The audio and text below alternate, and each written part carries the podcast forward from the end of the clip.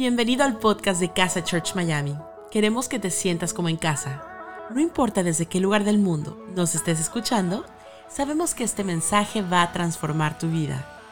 Ponte cómodo y disfruta de la siguiente reflexión. Los que me conocen, que son mis amigos íntimos, se dan cuenta que yo no, yo no, yo no, yo no tomo a la ligera las cosas, yo no doy por sentado las cosas. No doy por sentado estar aquí en Estados Unidos. No doy por sentado poder tomar un avión y venir a este lugar. Quizás tú desde niño estás viajando por el mundo y de pronto no me puedas entender.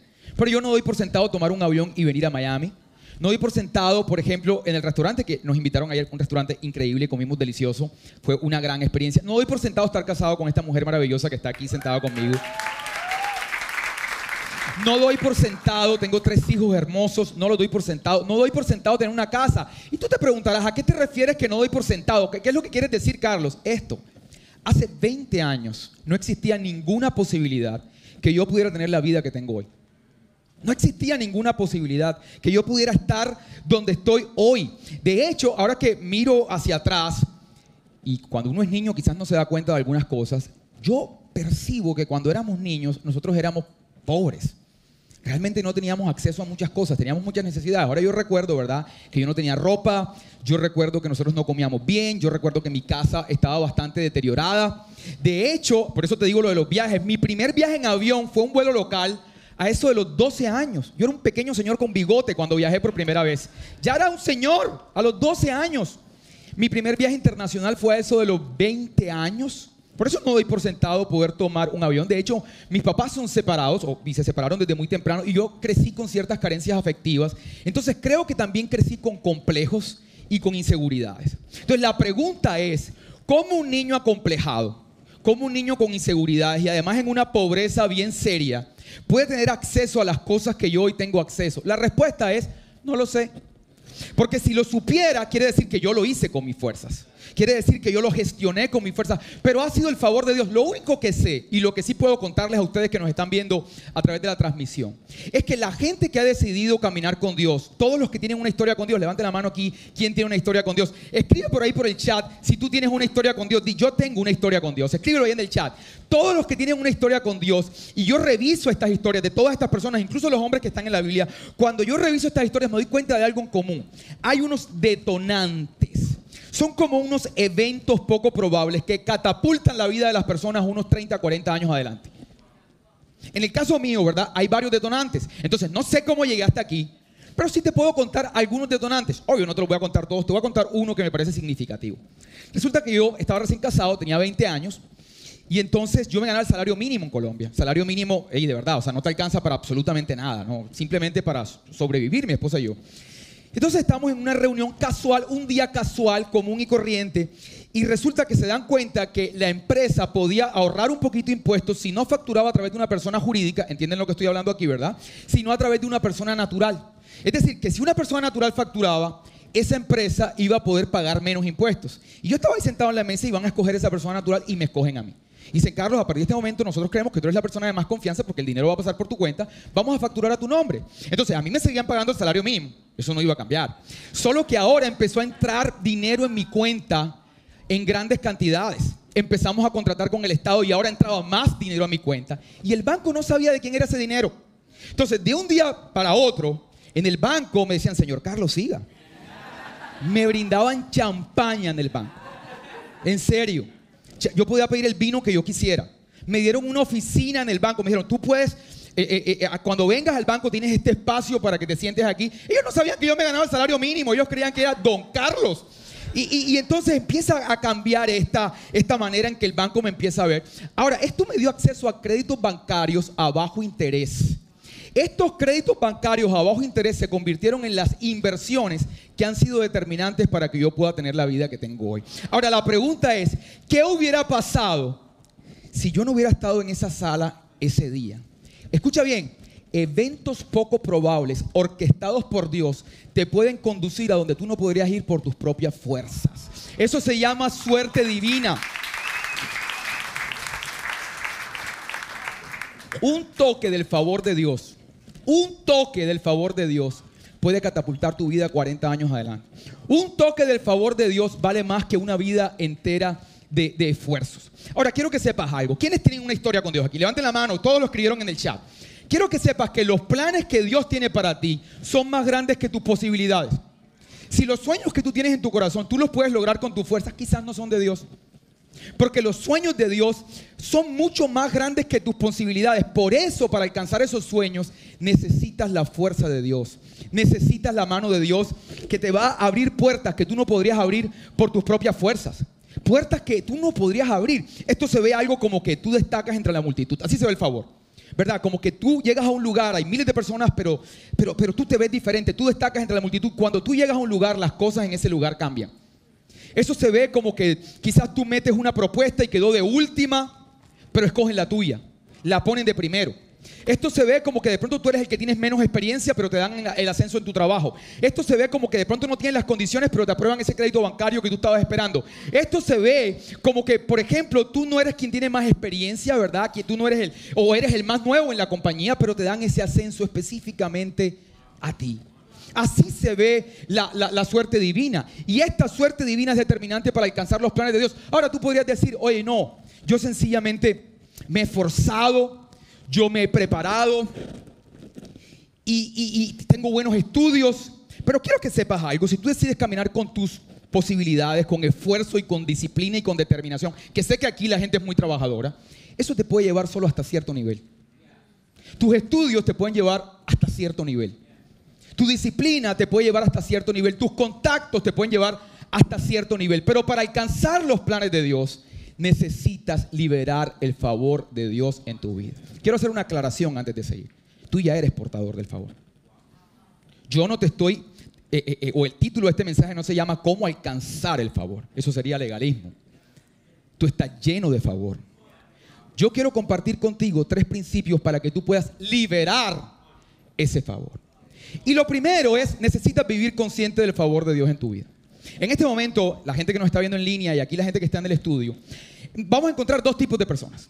La primera un grupo de personas que cuando me escucharon hablar de puertas que se abren, de cosas extraordinarias, dicen, ese soy yo. Así ha sido mi vida siempre. Yo soy de los que voy a un centro comercial, el centro comercial está lleno y yo estoy seguro que voy a encontrar un parqueo. Levante la mano quiénes son esos que piensan así.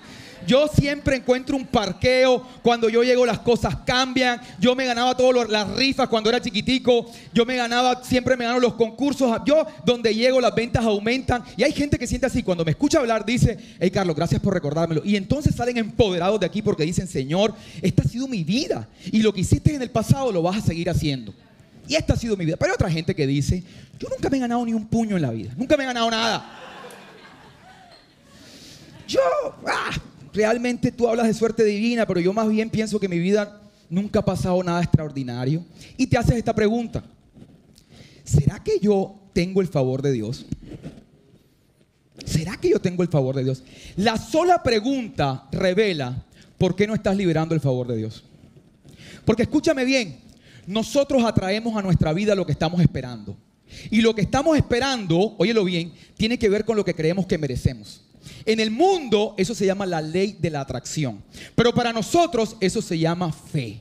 Por eso necesitas monitorear tus pensamientos. ¿Qué es lo que estás pensando todo el tiempo? Tú eres de los que dices, cosas extraordinarias no me ocurren a mí.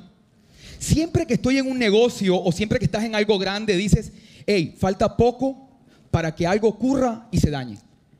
Es que siempre que viene algo bueno, tú dices, esto no, de esto bueno no, no, dan tanto. Algo malo va a venir que lo va a arruinar. Y estos pensamientos todo el tiempo circulan por tu cabeza. Vas a vender una casa o vas a vender un carro y piensas, seguramente no lo voy a vender a este precio, me va a tocar bajarle el precio porque sientes que tus cosas no las puedes vender.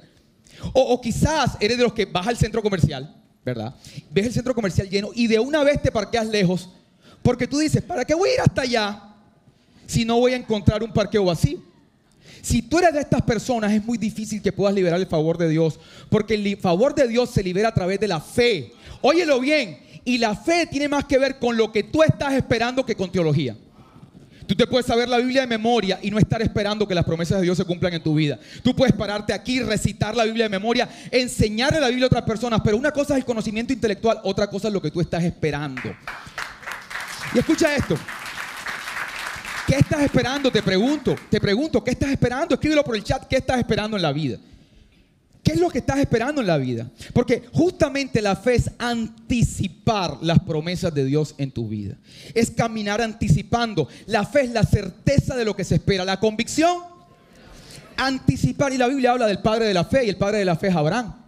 Y dice que este hombre es el padre de la fe. Pero quiero que escuches la invitación. Dios se le aparece a Abraham y le dice, oye Abraham, deja tu tierra y tu parentela y camina a la tierra que yo te mostraré. Y entonces haré de ti una gran nación. Y entonces te bendeciré. Y entonces, oye, te daré riquezas, haré famoso tu nombre. Y en tu nombre serán benditas todas las familias de la tierra. Tú lees eso y lo pasas rápido. Pero mira lo que Dios le estaba diciendo a Abraham. Dios le estaba diciendo, deja tu vida ordinaria. Tú, tú tuviste una historia con tu papá. Tú también la tuviste, la gente que nos está viendo por el chat. Y viste a tu papá lograr algunas cosas tienes unos estudios, tienes una carrera, tienes unas capacidades y, tu vida a tu alrededor, tu entorno, lo que ves, está directamente conectado con tus posibilidades. Si tú no estudiaste, tú crees que puedes lograr lo que puedes lograr bajo esa realidad. Si hay un diagnóstico médico, tú crees que puedes vivir de acuerdo a esa realidad. Si viste a tu papá lograr hasta cierto nivel, quizás ese es la expectativa, lograr un poco más. Pero entonces Dios le dice a Abraham, hey, necesito que desconectes tus capacidades de tus posibilidades. Y que conectes tus posibilidades, no a tus circunstancias, sino al hecho que yo estoy contigo. Entonces, desconecta tus, desconecta tus capacidades, tus estudios, desconéctate de, de, la historia de tus papás, de lo que has escuchado y conéctate al hecho que yo estoy contigo y ahora empieza a dar pasos, no sobre la base de lo que puedes lograr con tu fuerza, sino sobre la base de lo que yo he dicho de ti. Entonces, fíjate, eso se oye así, ¿verdad? Para ponértelo en contexto, quizás tú no tienes, quieres construir una casa y tienes ese sueño de construirla, pero no tienes el dinero. Entonces tú quedas ahí, no, no tengo el dinero. Cuando tenga el dinero, entonces pensaré en la casa. Tú quieres estar sano, pero tienes un diagnóstico médico que te dice que estás enfermo. Entonces tú dices, cuando tenga un diagnóstico distinto, entonces caminaré hacia la sanidad. Quieres empezar un negocio, no tienes el dinero. Y entonces tú dices, cuando tenga el dinero, pero, pero, pero escúchame, la invitación del Padre es, hey, no conectes tus posibilidades a tus capacidades, conéctalo a lo que yo estoy diciendo de ti y empieza a dar pasos hacia eso. Eso marca una diferencia. Escúchame esto, escucha esto. Abraham no fue el padre de la fe por conocer las promesas de Dios. Abraham fue el padre de la fe por dar pasos hacia ella. Y esto marca una gran diferencia. Ahora, como Abraham sabía, ¿verdad? Que él no podía caminar en los planes de Dios con su fuerza, sino que tenía que caminar en los planes de Dios bajo la conciencia que Dios estaba con él. Este hombre era supremamente intencionado en que sus expresiones y sus acciones dejaran evidencia a su alma, a él mismo. Él se dejaba una autoevidencia de que su fuerza venía de Dios y no de él. Y hay muchas situaciones en donde él fue intencionado en ser consciente del favor de Dios. Una de ellas, te la cuento rápidamente. Él, a pesar de que Dios le dijo que dejara su tierra y su parentela, se llevó a su primo Lot. Y ambos prosperaron de una forma increíble. Tenían tanta plata, que lo se llama problemas de rico, que es lo que tú vas a tener. Tenían tanta plata que empezaron a discutir los empleados de Lot con los empleados de Abraham. Porque incluso la gente que está a tu alrededor va a ser bendecida por el favor de Dios que está sobre ti. Y eso le pasó a Abraham. Lot fue igualmente bendecido. Y entonces ellos estaban altamente bendecidos. Los empleados empezaron a discutir porque estaban compartiendo la tierra. Y Abraham se le aparece a Lot, le dice, hey, ven acá. Hagamos algo, no vamos a discutir por nuestros empleados. No, entremos en esta discusión, nosotros somos familia. Hagamos algo. Mira, toma la dirección que tú quieras y nos separamos. Si tú vas a la derecha, yo voy a la izquierda. Y si tú vas a la izquierda, yo voy a la derecha. Dice la palabra que Lot enseguida, ¿verdad? Miró una llanura, una tierra fértil, vio la mejor tierra dijo, yo voy hacia allá. Y entonces tú podrías pensar, porque Abraham fue tonto y dejó que Lot escogiera y no escogió él. Porque, porque Lot escogió la mejor parte, ¿verdad? Y Abraham no escogió la mejor parte. Pero piénsalo bien, quien escogió la mejor parte fue Abraham. Porque Él escogió que la bendición no estaba en su ubicación, sino que Él era portador de la bendición. Él se desprendió, óyelo bien, intencionalmente. Oye esto, se desprendió intencionalmente del dolor emocional con el que tú y yo vivimos cuando nuestra confianza está puesta en las cosas que tenemos y no en el Dios que está con nosotros. Tú sabes que nuestro sufrimiento emocional tiene que ver con nuestra fuente de confianza. Vivimos en unos picos emocionales. Estamos contentos, tristes, contentos, tristes. Cada vez que se amenaza nuestra fuente de confianza, sufrimos emocionalmente y pasamos una vida miserable porque nuestra fuente de confianza está en lo que tenemos y no en el hecho que Dios está con nosotros. Y entonces, ¿quién escogió la mejor parte? Abraham. Abraham escogió la mejor parte, escogió que no era su ubicación, era este favor que estaba, que estaba sobre él. Y dice la palabra que él prosperó, porque Abraham se fue a un lugar que era medianamente desértico y la bendición de Dios hizo que prosperara. Esa es la tierra que conocemos como Canaán. Y dice la Biblia que se hizo rico en oro y plata. Esta palabra para ti, serás rico oro en oro y plata. Y aunque estés en un desierto en este momento, en medio de ese desierto vas a florecer, no por tu fuerza, sino por el favor de Dios. Ahora escucha esto, esta gente cuando le hablamos del favor de Dios, quizás yo te digo el favor, y quizás tú piensas que yo te estoy invitando a que seas positivo. ¿Ves? Carlos nos invitó. alguien le dice a, la esposa, ¿verdad? Ahora que vaya en el carro y la esposa dice algo negativo. Actitud positiva. Recuérdate de Carlos. No, no, yo no te estoy hablando de actitud positiva. Yo te estoy hablando de una marca que tú tienes. Te estoy hablando de un activo. Esto no es una actitud hacia la vida.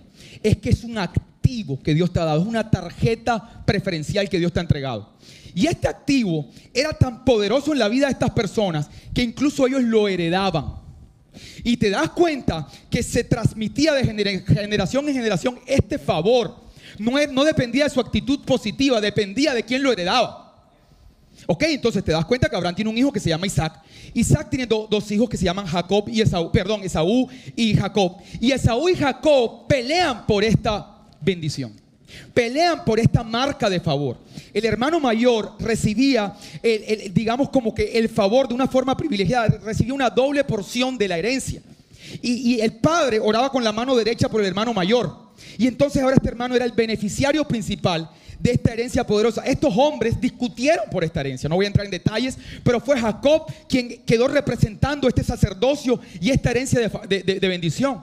Ahora, Jacob tuvo 12 hijos que también estaban muy intencionados en reconocer este favor, ¿verdad? De hecho, uno de esos 12, 12 hijos era José. ¿Conocen la historia de José, cierto? Y José me hace pensar en el segundo punto. Necesitas reconocer el favor de Dios en medio de las presiones de la vida. ¿Sabes qué? Escucha esto.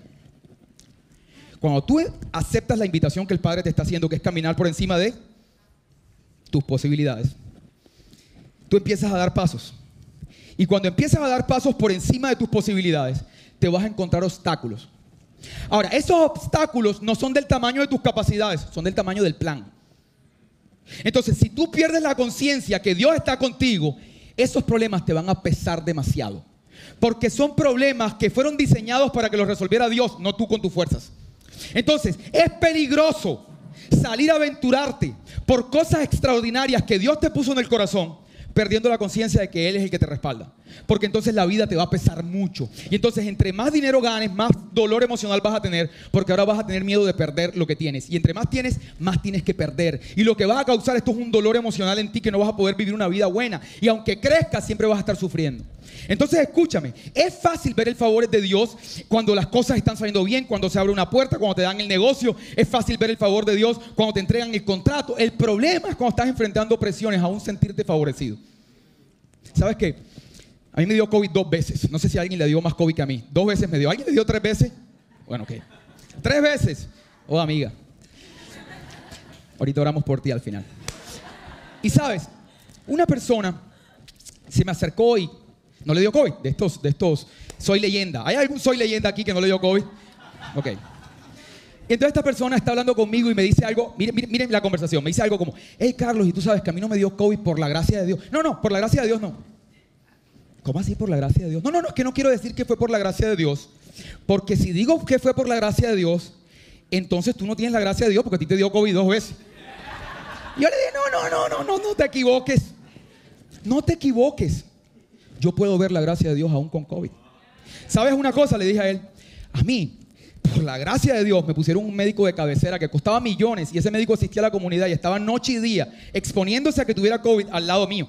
Por la gracia de Dios, yo recibí unos medicamentos que costaban mucho dinero y alguien decidió mandárnoslos para que nosotros tuviéramos una atención preferente. Por la gracia de Dios, los antibióticos a mi mamá no le estaban haciendo efecto y nos dimos cuenta a tiempo y le pudimos cambiar los antibióticos y por eso mi mamá está viva. Yo puedo ver la gracia de Dios también en medio de los problemas. Y es fácil ver la gracia de Dios cuando está todo bien, pero puedes ver gracia en medio de situaciones de presión. Y sabes, esa es la historia de José. José, a pesar de que no era el hijo mayor, él se sentía favorecido. Se sentía favorecido. Y se lo dijo a su hermano, por eso ten cuidado a quien le cuentas tus grandes planes. Porque muchas personas cuando escuchan tus planes van a querer transferirte sus inseguridades. Y entonces este hombre ahora le cuenta a sus hermanos que él se siente favorecido. Sus hermanos entran en una rabia con él. Y entonces dice la palabra que deciden matarlo, lo tiran en un pozo. Entonces después lo sacan del pozo, lo venden como esclavo. Cuando él está sirviendo como esclavo, lo acusan de acoso sexual la mujer de su amo. Y entonces termina en la cárcel y dura 13 años enfrentando estas presiones y estas dificultades. Y uno se podría preguntar, ah, no es que era favorecido. Ahora escuchen lo que pasó. Dice la palabra que un día el faraón tiene un sueño y está perturbado con este sueño y está buscando a alguien que le pueda interpretar el sueño y se acuerdan de que en la cárcel había un hombre que interpretaba sueños, buscan a José. Y escucha esto, en la mañana José era un preso. Y cuando interpretó el sueño de Faraón, en la tarde era el primer ministro de Egipto. En unas cuantas horas tu vida puede cambiar con un toque de favor. Una palabra que salga de la boca de Dios puede cambiar tu vida para siempre. Necesitas ampliar tus expectativas al punto que tú puedas ser consciente que una palabra que escucha de Dios produzca un fruto inmediato, hoy y aquí. Mira, a lo que otras personas les cuestan años. Quizás el médico te dijo, no, mira, este tratamiento será toda la vida. Un toque del favor puede hacer que, que reciba sanidad inmediata. No, es que mira, es que definitivamente esto te va a tomar años. Por ejemplo, aquí las propiedades son carísimas. En la Florida. Y de pronto tú miras tu sueldo y tú dices, ¿cuándo en la vida yo me voy a comprar un apartamento de 500 mil dólares? Tendría que vivir 14 vidas que, que inventen ahora una pastilla para yo poderme comprar un apartamento un toque del favor te puede catapultar 40 años adelante.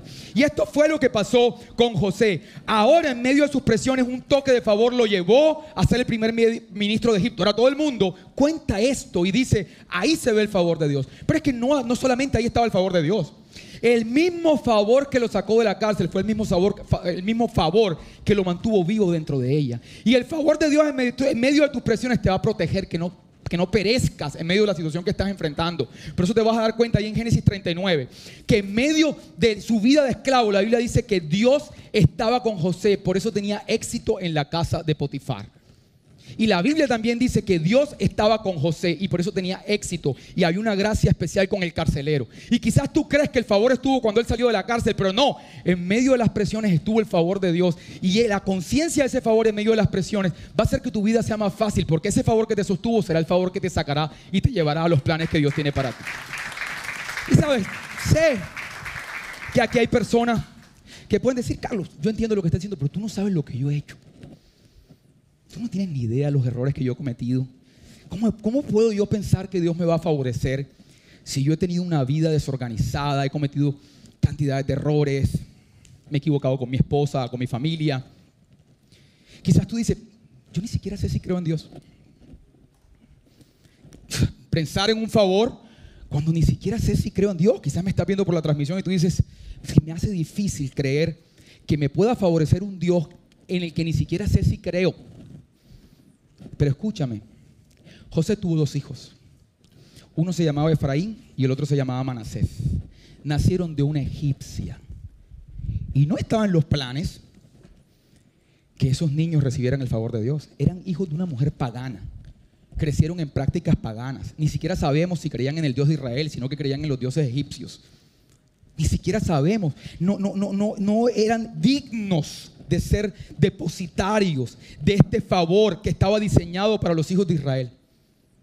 Pero dice la palabra que cuando el padre Jacob iba a morir, llamó a José y le dijo, trae tus dos hijos que los voy a adoptar como hijos míos. ¡Wow! Los otros hermanos, no, es nuestro turno. ¿Cómo así? Es nuestro turno, no es el turno de ellos. Y, parece un poquito injusto, pero eso muestra un poquito el carácter de nuestro Dios. Él trae las sombras a la gente y las pone en la luz. Él trae gente que no tenía posibilidades, gente que estaba marginada, gente que ni siquiera estaba pensando en Él, gente que ni siquiera cree en Él. Ese es nuestro Padre.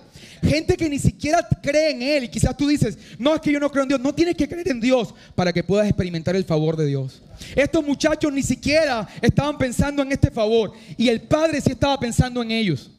Y entonces los trae ahora adelante. Y los catapulta 40 años adelante. ¿Sabes que José murió 40 años después? Y estos muchachos recibieron la herencia 40 años adelante. Por favor, de eso te estoy hablando. Eventos poco probables, orquestados por Dios, te pueden conducir donde no podrías ir por tus propias fuerzas a un ritmo acelerado. Eso se llama suerte divina. La gente le llama suerte, nosotros le llamamos suerte divina. Y lo más interesante de la historia es que yo te dije, tú finalmente atraes lo que estás esperando. ¿Estamos claros? Pero lo que estás esperando tiene que ver con lo que crees que mereces. ¿Qué crees que mereces? No, yo no merezco nada. No sabes cuántas veces le he sido infiel a mi esposa. No sabes todas las cosas que he hecho. Yo no merezco nada. Siento que no merezco nada. Por eso el tercer punto es, necesitas conocer el amor de un padre que cruza sus brazos. Y sabes que entonces Jacob llama a Efraín y a Manasés y por fin va a orar por ellos. Va a desatar esta bendición y este favor. José sabía que Manasés era el hermano mayor y que Efraín era el hermano menor. Y como Jacob estaba ya viejito y estaba un poco ciego, José fue intencionado en poner a Manasés del lado derecho y a Efraín del lado izquierdo. Para que le fuera fácil a su padre orar por Manasés con la derecha y con la izquierda orar por Efraín. Él lo hace, dice, ay, tengo que ayudar a mi viejo para que esto salga bien. Porque recuerda que esto no era ser positivo, esto era un activo. Y es lo que tienes que entender, esto no se trata de positivismo. Tú tienes esa misma marca, dice la Biblia que nosotros somos herederos de las promesas de Abraham. Y escucha bien. Entonces ahora viene José con sus dos hijos, pone a Manasés a la derecha, pone a Efraín a la izquierda para que le fuera fácil a su padre y de pronto su padre decide cruzar los brazos. ¡Ey, ey, papá, qué estás haciendo! ¡Ey, papá! Recuerda que era un activo. No era, no era algo casual. Ay, el viejito se equivocó. No, no, no. Estamos hablando de algo serio por lo que en el pasado ellos se mataron. ¡Ey, ey, ey, papá, qué estás haciendo! Y el viejito le dice, hijo, yo sé lo que estoy haciendo. Manasés será grande, pero Efraín será más grande aún. Y sabes, esta no es la historia de un hermano que supera al otro. Esta es la historia de un padre que nos trae de las sombras a quien no tenía oportunidad. Que te trae del segundo plano al primer plano. ¿Te acuerdas que te pregunté cómo es posible que un niño acomplejado, lleno de pobreza, pudiera estar donde estoy hoy? Porque Dios cruzó los brazos y decidió escogerme a mí a pesar de mis imposibilidades. Y Dios quiere cruzar los brazos hoy y escogerte a ti. Y parece injusto con el hermano mayor. La gracia parece injusta porque tú recibes lo que no mereces. Pero esta historia es más profunda de lo que parece, porque tú y yo también tenemos un hermano mayor, que es Jesús. Él es merecedor de todo el favor del Dios. Todo fue hecho por Él y para Él. Es santo y justo. Pero cuando estaba en la cruz, el Padre cruzó sus brazos. Y el favor que merecía Jesús te lo dio a ti. Y la justicia que merecías tú cayó sobre Jesús. Al que no conoció pecado, por nosotros lo hizo pecado para que tú y yo fuéramos hechos la justicia de Dios en Cristo Jesús. Ah, Carlos, yo no merezco el favor. Yo no merezco el favor. Sí, el Padre cruzó sus brazos y el favor que merecías tú, el favor que merecía Jesús, ahora lo mereces tú. Jesús se hizo maldición para que tú fueras el favor de Dios caminando sobre la tierra si mereces el favor, solo necesitas aceptar este intercambio divino. Solo necesitas decir, yo te necesito Jesús, necesito este intercambio divino. Si estás ahí en el chat, ¿qué tal si escribes Jesús te necesito? Yo te necesito, necesito recibir de este favor en mi vida. He creído que no soy merecedor de este favor, pero lo necesito. Y, y, si tú de pronto, oye, ya aceptaste a Jesús hace rato, y aceptaste este intercambio, tienes claro todo esto, ¿qué tal si tú dices, Señor, yo hoy reconozco que esto no es positivismo. Yo reconozco que soy heredero de estas promesas de Abraham. Cuando leemos la Biblia, que dice, es que nosotros somos herederos de las promesas de Abraham. Eso se oye tan cliché. ¿Cómo? Ah, somos herederos. No, no, te está diciendo es que por lo que otros se mataron, que lo que enriqueció a otros, que esta marca, esta sentencia sobre ti de prosperidad y éxito, está disponible y lo único que tienes que hacer es aceptar este intercambio divino. Yo te invito a que tú le digas, Jesús, te necesito. Y si tú ya tienes tiempo en esto, sencillamente le digas hoy, Señor, reconozco que el bien y la misericordia tuya me persiguen todos los días de mi vida. Señor, haz un intercambio entre mis pensamientos de fracaso, entre mis temores, entre todos estos pensamientos de incertidumbre hacia el futuro, los intercambio por el hecho, Señor, que tú estás a mi favor, Señor. No voy a dejarme más guiar por mis posibilidades. De ahora en adelante camino con la convicción, Señor, de que voy a salir adelante no por lo que yo puedo lograr, sino porque tú estás conmigo.